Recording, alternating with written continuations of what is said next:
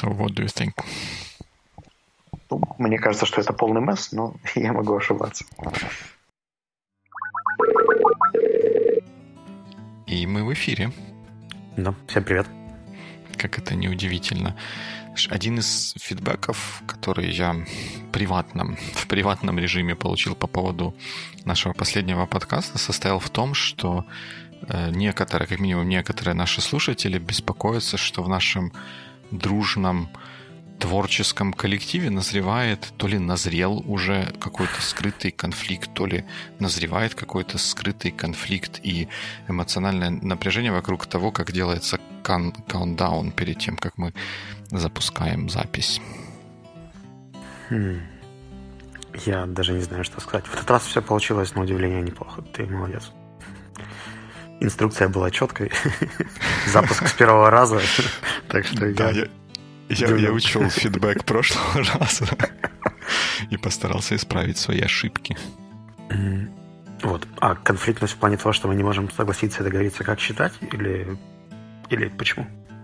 По-моему, людей больше взволновало то, что мы потом, ну, я не знаю, так, так показалось, в агрессивной манере выясняли, кто право, кто не правый, кто виноват в том, что оно там получается не так, как надо. Нет, ну, конечно, я прав, но я думаю, что манеру можем изменить. Обсуждение.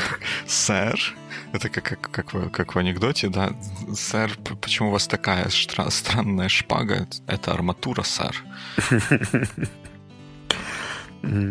Да, я извиняюсь, если я звучал агрессивно. Я не хотел. Ну, можем считать, что мы а, агрессивно похихикали над, над этим вопросом.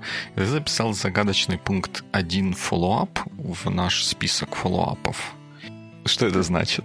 Ну, ты сказал, что у тебя есть один follow-up, который ты мне не можешь рассказать, пока, пока мы не начнем. И то есть я, понял эту стратегию. То есть вот это вот формалистично-бюрократичный подход к тому, что происходит, он перекочевал из э, pre-show countdown а, он перекочевал теперь в follow-up. Потому что вот тот follow-up, про который я хотел говорить, и который был один, он был там написан, это вот про pre-recording countdown, который мы только что обсудили. Ну, okay. видимо, моя послушность, она пройдет через follow-up ы, mini-topic и, main topics, и в конце концов выйдет из В конце концов выйдет. Освободив место для чего-то чего следующего. Ладно, нужен какой-то звук, что мы закончили фоллоуапы. Хорошо. Я слышал, что ты в прошлые, в прошлые выходные ходил на айтем и сеял разумное, доброе, вечное среди людей, которые его посетили. Я даже не знаю, как ответить. Э, сеять там не разрешали, это была гостиница, и как бы почему-то очень много охраны. Но да, мне дали выступить, пустили к людям. И мне кажется, прошло в этот раз относительно неплохо. Это же первый раз Айтем переехал в Киев. Угу. И для меня было очень интересно, когда, ну, наверное, пятая часть нетворка Днепропетровского моего приехала туда, в одно место. Такая самая знакомая конференция получилась из всех киевских, потому что очень-очень много людей из родного Днепра. Это интересно. А как, какие в целом у тебя впечатления? Как там много всего интересного, полезного было? Ну, если говорить про самую главную выгоду, которая, мне кажется, у ребят очень удалась, это уровень организации площадки и нетворкинга. В этом плане все работало хорошо, было много зон, много где общаться, перерывы, то есть все в этом плане было построено под нетворкинг, и это было здорово. Ой, а, а расскажи, расскажи, как, как вот что, что именно было такого хорошего про нетворкинг? Ну, по сути, было все, что для этого, все элементы, которые просто можно себе представить. Была припати до начала конференции, туда, куда можно было попасть всем участникам и посмотреть на спикеров заранее. Было несколько отдельных площадок со столиками, кофе-брейками, какая-то штука про influencers, этих лидеров мнений, с которыми можно тоже подойти и познакомиться за какими-то столиками. И вообще очень много локаций, куда можно было просто отойти поболтать. Причем и во время конференции, чтобы никому не мешать, там все равно было достаточно много людей, которые постоянно вращались, кому, например, не зашел ни один из докладов, они могли просто выйти и пообщаться с кем-то. Хм. И постоянно этим пользовались. То есть там, знаешь, обычно на многих конференциях во время докладов пусто-пусто, там где-то пару человек стоит, сидит. А в этот раз постоянно был какой-то движ. И второй момент, который мне понравился, это достаточно большие перерывы. То есть там час десять на обед, например. 15 минут между презентациями. Эти штуки давали возможности время с кем-то по пути переговорить, поговорить, встретиться. И в этот раз ко мне даже проактивно постучалось несколько участников конференции. Сказали, что мы идем на айтем, давайте мы там назначим время и пять минут пообщаемся.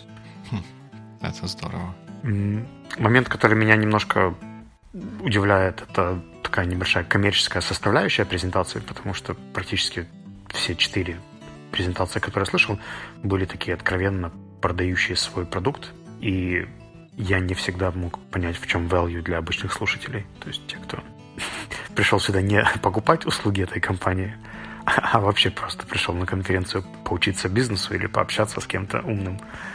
Сомнительность value, поэтому как бы, момент отбора презентации и шлифовки, может быть, это просто уровень спикеров, который уже все, все равно на рекомендации. Ну, в общем, такая коммерческая составляющая меня удивляла. I see, I see. Интересно. Интересно, по-моему, уже анонсировали, что осенью будет следующий этап в Днепре. Mm, да, по-моему, то ли октябрь, то ли да, октябрь. Как, как, то так. Ну, на всякий случай мы ссылку прикрепим в шоу-ноутс, поэтому если вы не, не попали на этот айтем, то, возможно, попадете на следующий. Ну, и я так понимаю, что где-то не так давно ты был выступающим на PM-клубе в Циклуме. Ну, не так давно, это вчера. Ну, да, был. Ну, и он не в циклуме, он, это PM-клуб, он как бы сам по себе, и в этот раз его локацией был офис, гостеприимный офис компании Сикло. Да. Да. Люди пришли, поэтому пришлось что-то рассказывать. И как у тебя впечатление? Оправдало ли это твои ожидания? Доволен ли ты своей презентацией и аудиторией?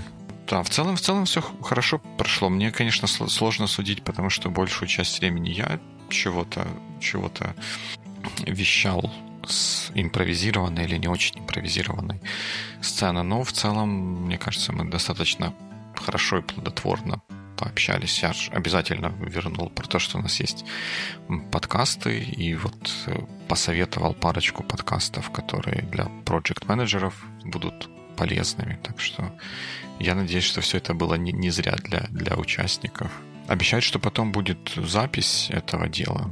И мы, когда она появится, тоже где-то ссылку, наверное, разместим. Угу. А сколько у вас там было выступающих? Выступающих было один. Ты был один? Да, Тебя... ну это такой... С тобой боятся выступать? Между собойчик, если так можно выразиться. Не, не так масштабно было, как на айтеме. И охраны с гостиницей тоже не было. Хм. Вернее, охрана была, но, но гостиницы не было. Был просто офис. Ты в прошлый раз говорил, что у тебя будет какая-то провокация по поводу стандартных PM-практик. Ну, это не, не, пров... не провокация, а как-то, как-то, как-то сейчас модно говорить alternative facts, но нет, это не были alternative facts. Ну, как бы, главная мысль, которую я хотел там донести, это то, что стандартный такой вот подход, который пропагандируется тоже не, неправильное слово, но как-то проповедуется вот такими вот обычными э, менеджерскими практиками про то, что есть проект с тремя проектными ограничениями, расписанием, бюджетом и скопом, которые нужно сделать, и они образуют железный треугольник, который показывает, что нельзя просто так что-то одно из этого менять, а если менять кучкой, то вроде как там что-то может получиться. Я рассказывал, что для современного мира и для современных софтверных проектов в первую очередь вот эта железность вот этого треугольника и сам такой вот взгляд на вещи и на такое определение успешности проекта, как такого, который вложился во все эти три ограничения, он является не, неэффективным. Что на текущий момент правильнее смотреть на проекты, на большинство проектов, с которыми мы сталкиваемся, и определять их успех тем, насколько, ну, какой позитивный результат они сгенерировали там денежный или uh-huh. как, каким-то либо каким-либо другим образом измеряемый, при этом э, который они сгенерировали, доставляя полезную функциональность in a timely and cost-effective manner. Хм. Ослабляя или существенно, или, может быть, даже где-то убирая вот это требование вложиться в бюджет, вложиться в расписание и вложиться в скоп. То есть опять что-то про продукт mindset, да? Ну да, да, да. Примеры, которые, которые я приводил, или пример один основной, который я там приводил, да, он был с продуктовой историей. Ну, условно говоря, если тебе э, ты заказываешь гарнитур какой-то себе в пустую голую квартиру, то если тебе вместо всего гарнитура быстренько доставят стол и два стула так, чтобы ты мог хотя бы сидеть и пить чай, то это лучше, чем ждать доставки всего гарнитура. И даже если он весь тебе не доставится, потому что его разобьют по дороге, то уже сгенери... будет сгенерирована позитивная value тем, что тебе дали что-то тебе нужное и полезное in a timely and hopefully cost-effective manner. Ну, я думаю, что те, кто хотят подробнее об этом узнать, увидят где-нибудь в следующих подкастах ссылку, если да, вдруг да, нам да. дадут видео.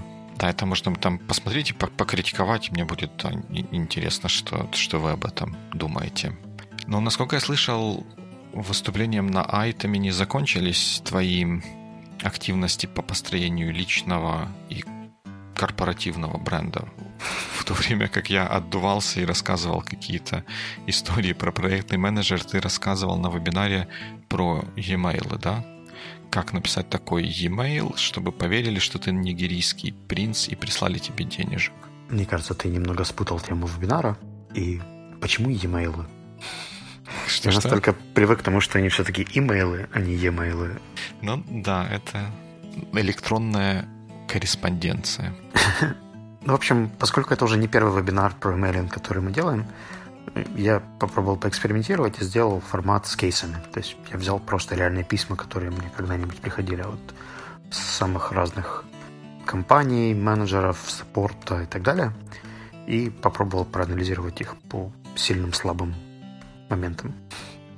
Получилось странно, забавно. Мне понравилось, что дошли в основном те люди, которые пользуются имейлингом каждый день. И судя по глубине вопросов, которые в этот раз задавались, я где-то в правильную сторону иду. Так что мне кажется, что формат case studies не только в рамках вебинаров, но вообще очень полезная штука, когда ты разбираешь какие-то реальные настоящие вещи, а не просто модели. Кстати, ты говоришь про разборы реальных настоящих вещей. Помнишь, когда-то была у вас такая тема, в которой я выиграл, и что можно было прислать имейл какой-то на ревью? Угу. Так я имейл прислал.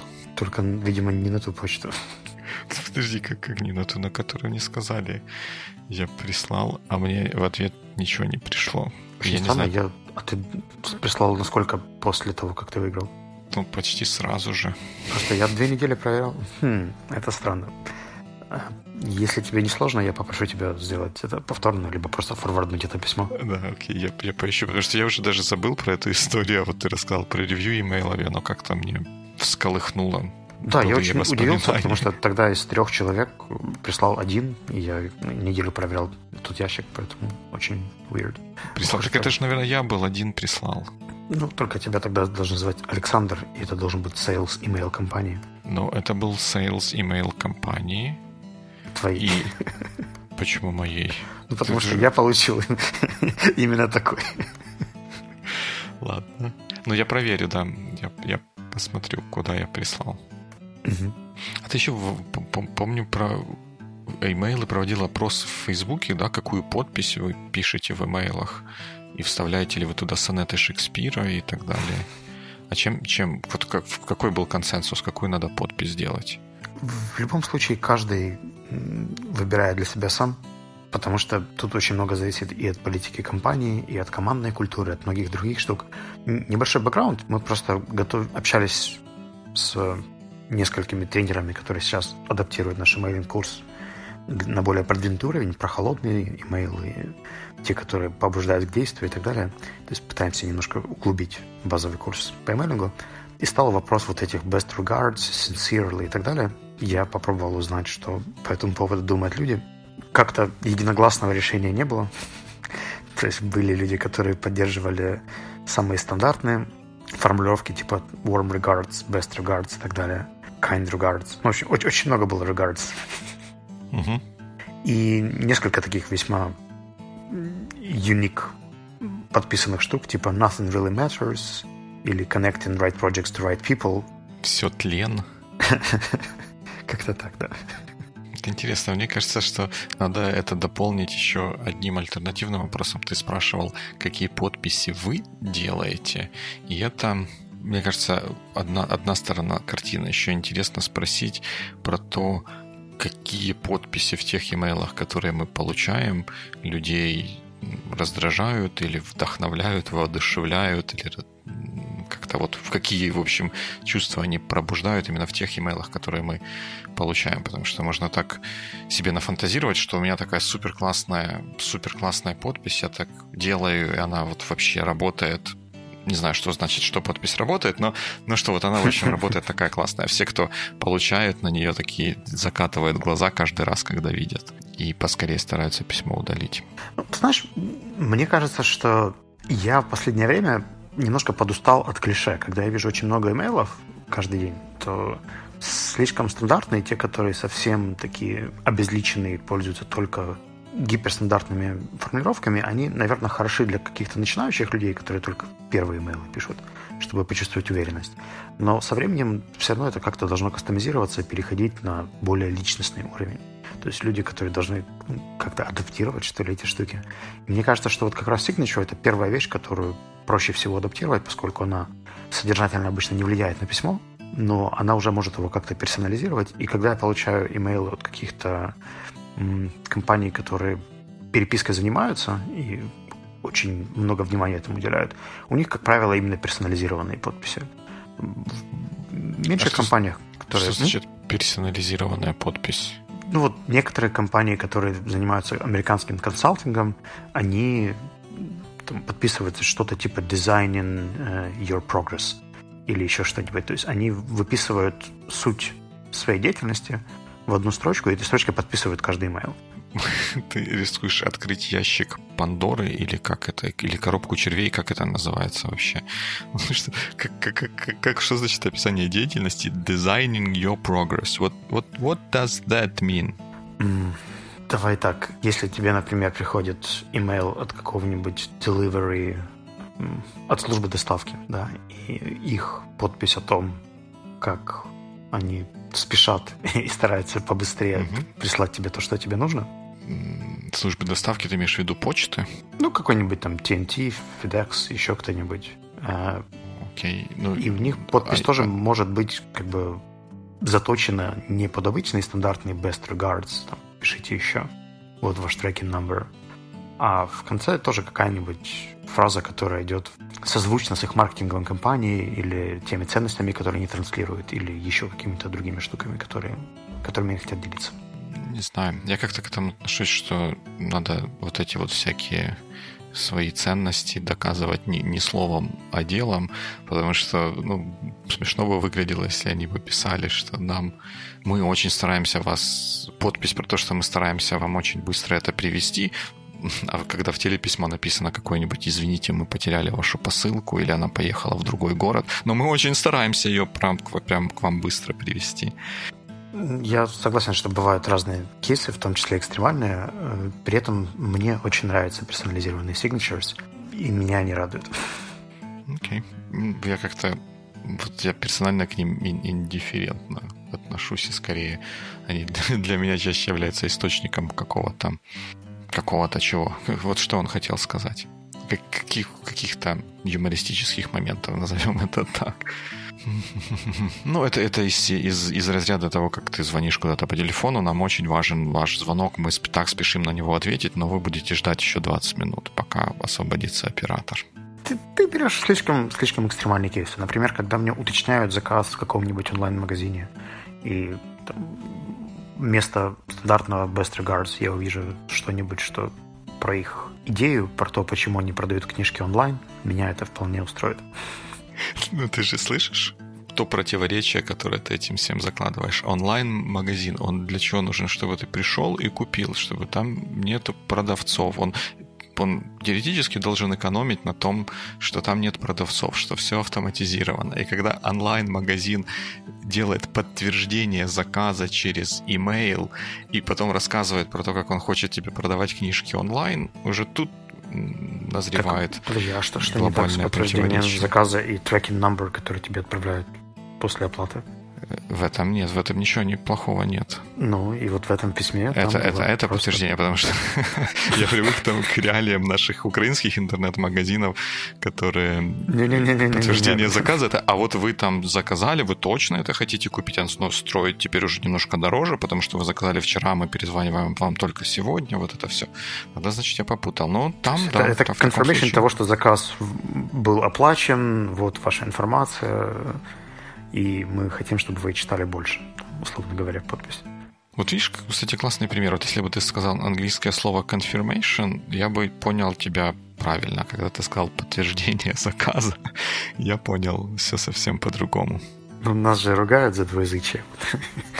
Да. Я с ним борюсь. Нам, нам надо какого-то испанского добавить. Я, правда, не силен в нем, или французского, или У меня только ругательный. какого-нибудь.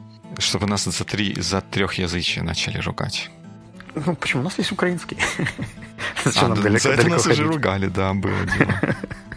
Было дело, было дело. Вот смотри, вот уже прошло почти даже около 20 минут, как мы говорим, а мы еще даже не подобрались к главной нашей теме обсуждения, которую я... Какие-то мысли в продолжение нашей прошлой темы про leadership и какие-то вещи, связанные с тем, что Джим Коллинс озвучивал в своей книге, которую я в прошлый раз не успел рассказать, но мне кажется, они интересны. И в прошлый раз мы в итоге говорили минут 40-45, и у меня закрался вопрос, а не стоит ли нам подумать над тем, чтобы вместо 30 минут, в которые мы каждый раз очень большим трудом вкладываемся, как-то расширить рамки для себя и смириться с тем, что оно будет больше, чем 30 минут. Может быть, 40, 50, 60. Хм. Ты знаешь, смиряться это вообще не наш путь. Наш путь, что Страдать, да. Страдать. Мне как-то не нравится такая жизненная установка. Я как-то... Ну, это, это будет тогда. В смысле, к будьте? Ну, в буддизме же говорят, что... Ну, то в буддизме могут все что угодно говорить, на заборе могут все что угодно писать. Важно то, как мы, что мы делаем. Ну, я думаю, что это скорее даже решать не нам, потому что мы-то можем записывать и 30, и час, а вот сколько нас будут слушать, это хороший вопрос. Поэтому, коллеги, которые сейчас слышат этот выпуск, перейдите, пожалуйста, на сайт sonar.one и оставьте свое мнение о том, стоит ли нам увеличить длительность подкаста до часа или оставить в пределах 30 минут, как сейчас. И, и страдать. Записывать час, а потом Диме страдать над тем, как это впихнуть в 30 минут. Ну, смотри, я думаю, что можем, если оставлять 30 минут, просто подрезать э, графу mini-topics, которая потихоньку разрастается и занимает треть подкаста всегда. И угу. сразу прыгать с фоллоуа по главной теме, не особо ну, да. распыляясь. То есть как-то не, не растекаться по каким-то текущим событиям и каким-то мыслям с ним связанным, а сразу ну, да, переходить и... к делу. А, например, раз в месяц собирать все мини-топики и делать один полноценный выпуск только из них. Ну, что-то в этом, в этом, конечно, что-то есть, но с другой стороны, некоторые топики интересно по, про, про некоторые из этих того, что мы назвали мини-топиками, нам интересно поговорить как бы в, в накале момента, там, через месяц говорить про айтем или про PM Club, я бы уже даже, наверное, даже не вспомнил, что там что-то такое было через месяц. Я готов отдать это на откуп слушателям, пусть решают сами. Окей, okay. ну, вы знаете мое мнение, что мне не вполне нравится ситуация, когда мы не контролируем нашу дальнейшую судьбу, но, но да. То есть, как, как, скажите, как, как вам будет лучше? Ну, как вы думаете, что вам будет, будет лучше, а мы потом это примем во внимание и сделаем по-своему. Если повезет. Эти иллюзорные демократические принципы, это чудесно. Главное, чтобы все, все были довольны, а название у этого может быть разное. Да, у нас осталось 4 минуты на главную тему. Да, и главная тема, вот мы как-то это совсем не затронули, а и у Джима это было, и каких-то, в каких-то еще местах тоже про это можно прочитать, про то, насколько велико влияние вот удачи или везения в том, что кто-то или что-то, имеется в виду компания, добивается успеха. Вот ты что по этому поводу думаешь? Насколько важна удача в том, чтобы достичь успеха? Здесь я включу сейчас синдром Маленко и начну уточнять, а что мы имеем в виду под словом «удача»? Потому что мы рискуем как бы очень глубоко. Ну, удача это, например, что-то такое, когда ты фермер и везешь на базар арбузы. Но ты по, по каким-то причинам опаздываешь. Ну вот базар открывается, скажем, в 7 часов утра, ты опаздываешь и приезжаешь где-то к половине девятого. А вот все, кто приехал на 7, как бы вроде бы находились в более выигрышном положении. Но случилось так, что пошла гроза и какой-то внезапный град э, размером с куриное яйцо, и он взял, побил и потоптал всю, всю их продукцию или значительную часть их продукции, которую они уже успели выставить. И ты такой белый на, на белом коне подъезжаешь к половине девятого со свежими, новыми, целенькими, красивыми продуктами, выкладываешь их, а, зарабатываешь, можешь, поскольку конкуренции меньше, поставить большую цену, зарабатываешь кучу денег, покупаешь соседнюю ферму и вот в конце концов в скорости становишься таким вот фермерским магнатом и, в общем, участвуешь в вопросе для книги Джима Коллинза про то, как вот из Гуда превратиться в Грейт. Ну, вот это вот, вот такой вот эпизод я бы назвал удачей. Ну, мне нравится здесь позиция, по-моему, его зовут Гай Росс. Э, это ведущий подкаста How I Built This. Угу. И он в конце каждого интервью задает вопрос, насколько ваш успех является результатом удачи, либо же он является продуктом какой-то усердной работы.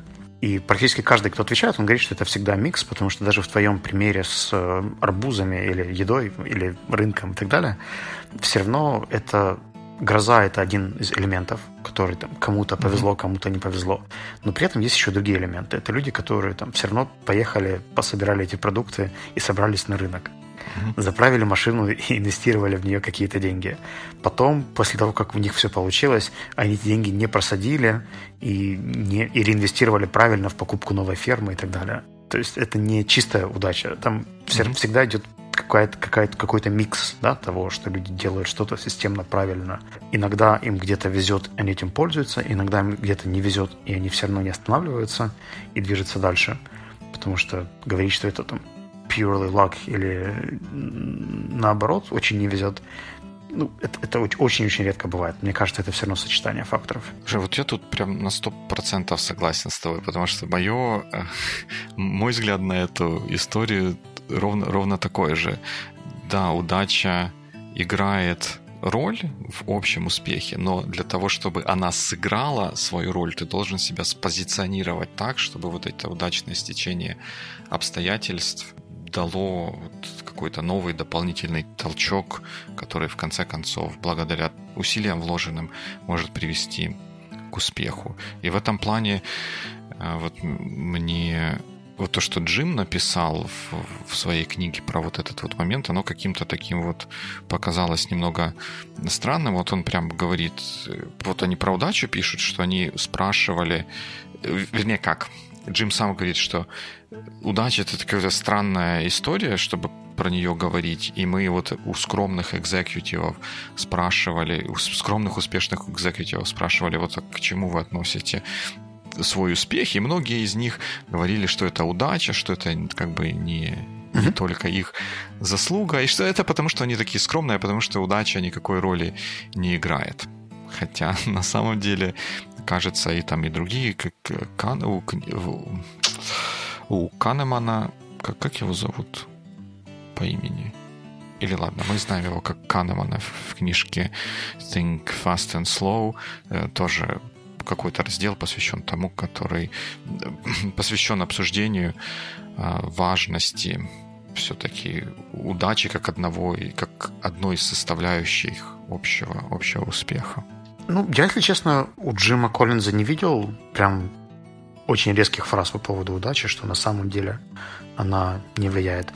Я прочитал это немножко по-другому. То есть я увидел там больше контекст того, что эти люди не, в смысле лидеры или топ-менеджеры, не присваивали себе полностью результаты и скорее эти результаты списывали на удачу или команду или там, какое-то стечение обстоятельств или еще что-то, или на усердную работу многих людей, и все. То есть, вот продолжение по поводу того, что на самом деле удача это странно и ни на что не влияет, я почему-то не увидел.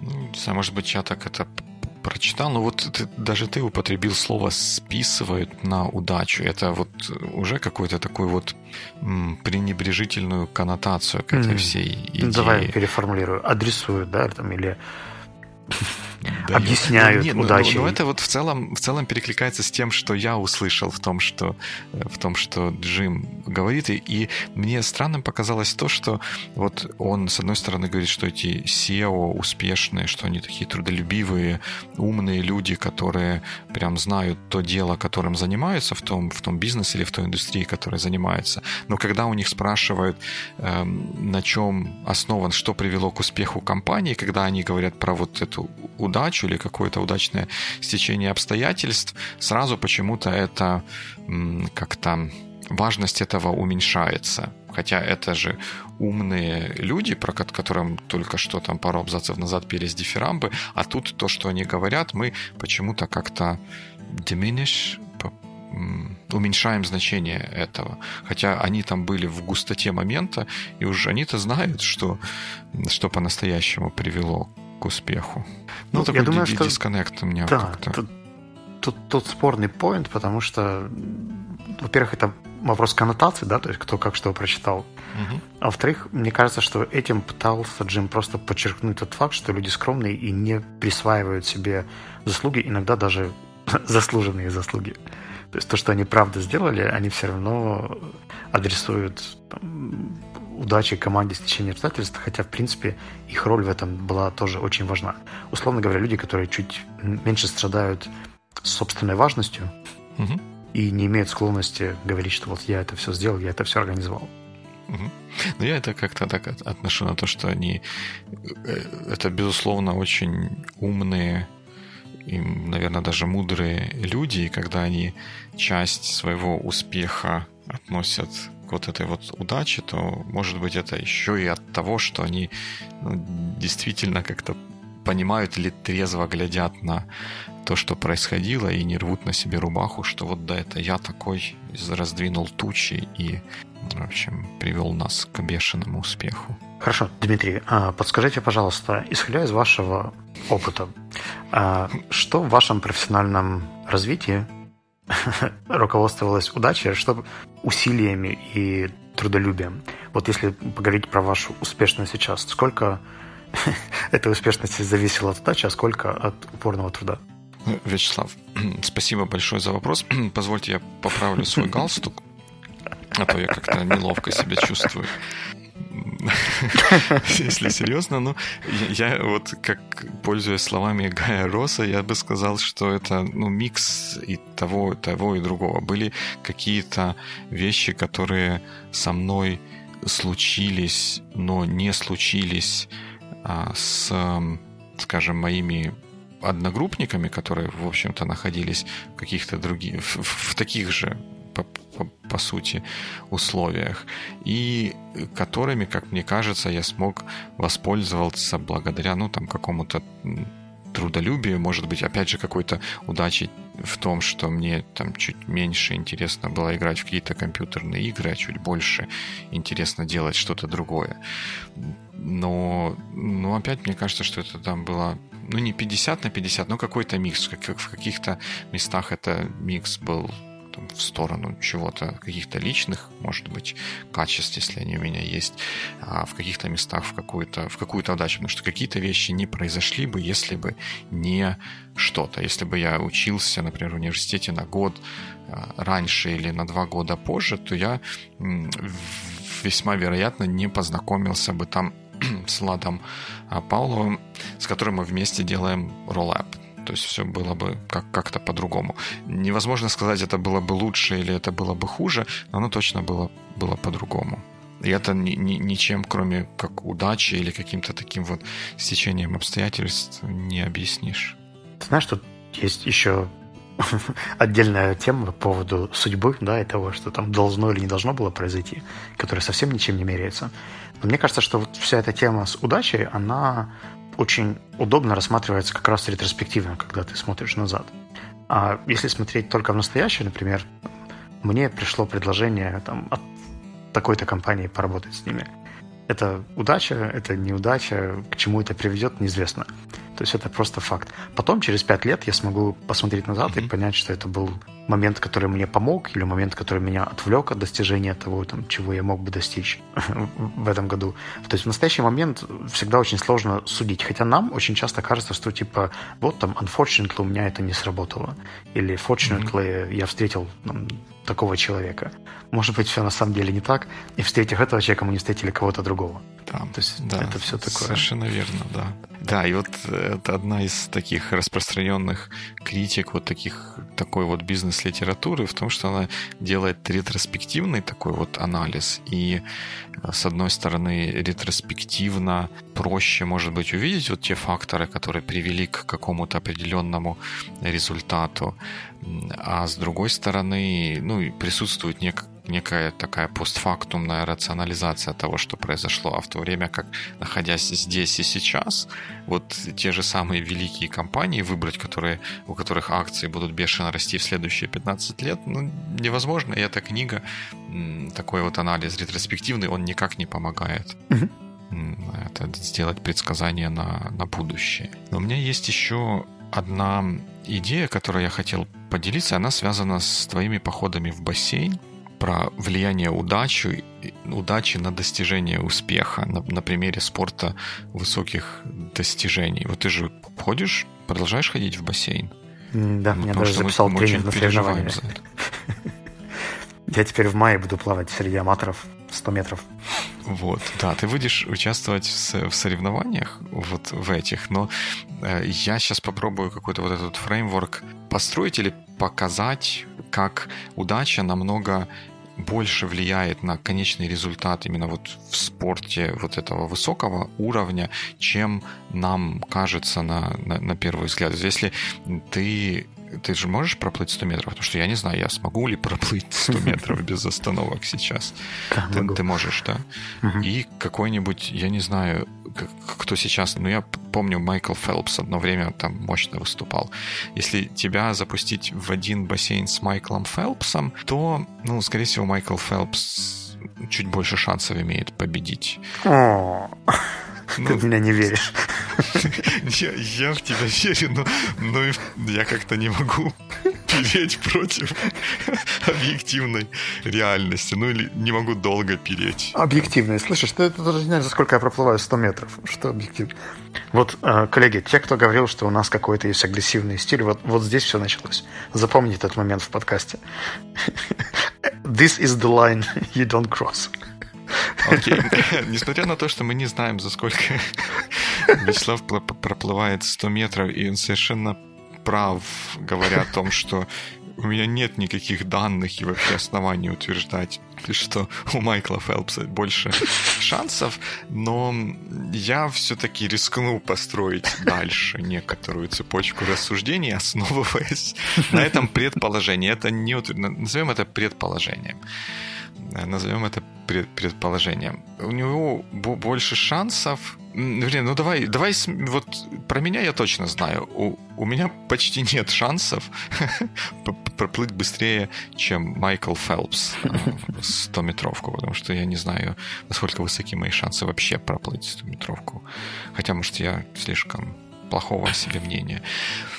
Вот, но, но это потому, мы понимаем, что это от усердия, от личных качеств Майкла зависит, потому что в то время, пока он трени- усердно тренировался, плавал, отрабатывал броски, вытягивал руки, чтобы они были длиннее, или вот что там он делал для того, чтобы плавать быстрее, я при этом сидел, скрючившись за компьютером и программировал какие-то программы. Тут как бы идея понятная. Он э, проплывает быстрее, добивается успеха, если бы мы с ним участвовали в Олимпиаде, потому что он, ну, благодаря своим личным качествам. Но если появляется какой-то другой второй Майкл Фелпс из Канады, который потратил точно такое же количество усилий для того, чтобы дойти до пика физических возможностей человека, то там разница между Майклом из США и Майклом из Канады становится намного, намного меньшей.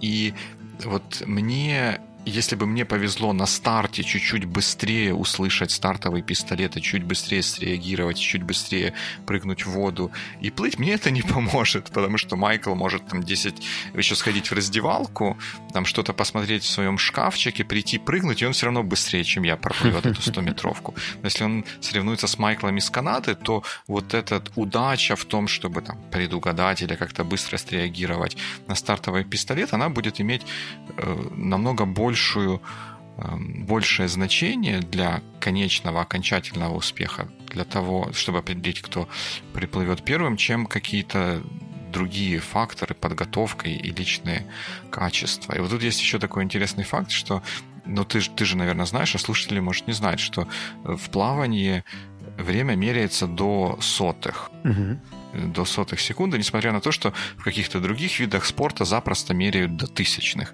И вот на последней Олимпиаде в Рио-де-Жанейро достаточно много было случаев, когда спортсмены на подиум приплывали с одинаковым временем и им там давали две первые медали, или две вторые, или две такие-то.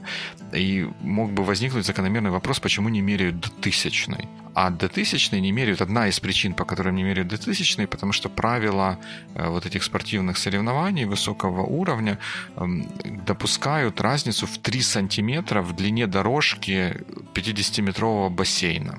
Но для меня 3 сантиметра, если моя дорожка будет на 3 сантиметра короче, это мне не поможет обогнать Майкла Фелпса.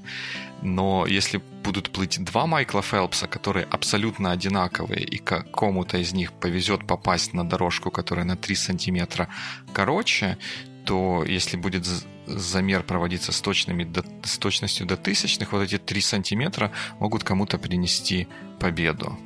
И вот, вот эта история, она показывает, что вот там вот наверху, э, где мы работаем на пике возможностей, там как физически человеческих, так и командных, может быть, компанейских, а, вот удача, она неожиданно начинает играть гораздо большую роль, чем на уровне таком любительском, где, естественно, э, главный, главный вклад в победу, в успех эм, – это трудолюбие, усердие и все, все те хорошие слова, которые мы про себя пишем в резюме. Слушай, хочется сказать, тфу, развели тут суеверий.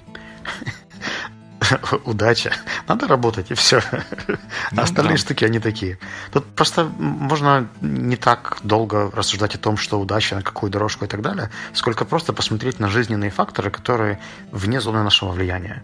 Условный твой Майкл Фелпс, который из Америки простудился за две недели до этого и там плохо спал, потому что в гостинице рядом шумели какие-то mm-hmm. люди, а канадца бросила девушка, и он упорно тренировался две недели, чтобы это как-то компенсировать и вот на соревнованиях они там так да, приплыли да, с таким результатом. Да, да это, это отличнейший пример. Но, э, вот, вот такой какой-то, казалось бы, незначительный случайный фактор может решить исход соревнований. Но мне кажется, что тут важно не упускать тот момент, что для того другая часть, другая сторона этой медали в том, что для того, чтобы принять участие в этом соревновании, угу. нужно годы и годы упорно, трудолюбиво, усердно работать и, и только после этого удача начнет иметь какое-то значение. Потому что э, когда я, когда у, у Майкла Фелпса в гостинице шумят соседи, а я сижу на диване и смотрю Олимпиаду по телевизору, то ему не повезло, но это и мне никак не помогает стать олимпийским чемпионом. Так что мораль work hard, а удача может придет, а может не придет. Да. Если у вас есть какой-то метод по призыву удачи, let us know. Выкинуть зачетку или как там вот это делалось? Или вы таким не занимались? Я больше про подковы всякие, лапки кроликов и прочие странные штуки. Не, ну зачем животину тиранить? Ну там, ладно, постучать по дереву, сплевывать куда-то пуговицы, коты. Куда там мы не туда идем? В общем, ну, друзья, да, глав, да, главный вопрос такие... сегодняшнего выпуска. Верите ли вы в колоссальное значение удачи в нашей жизни? И стоит ли нам делать выпуск на час? Вот. Да, все два главных вопроса современности. А здорово, что вы с нами сегодня были. До новых встреч в эфире. Всем удачи, пока.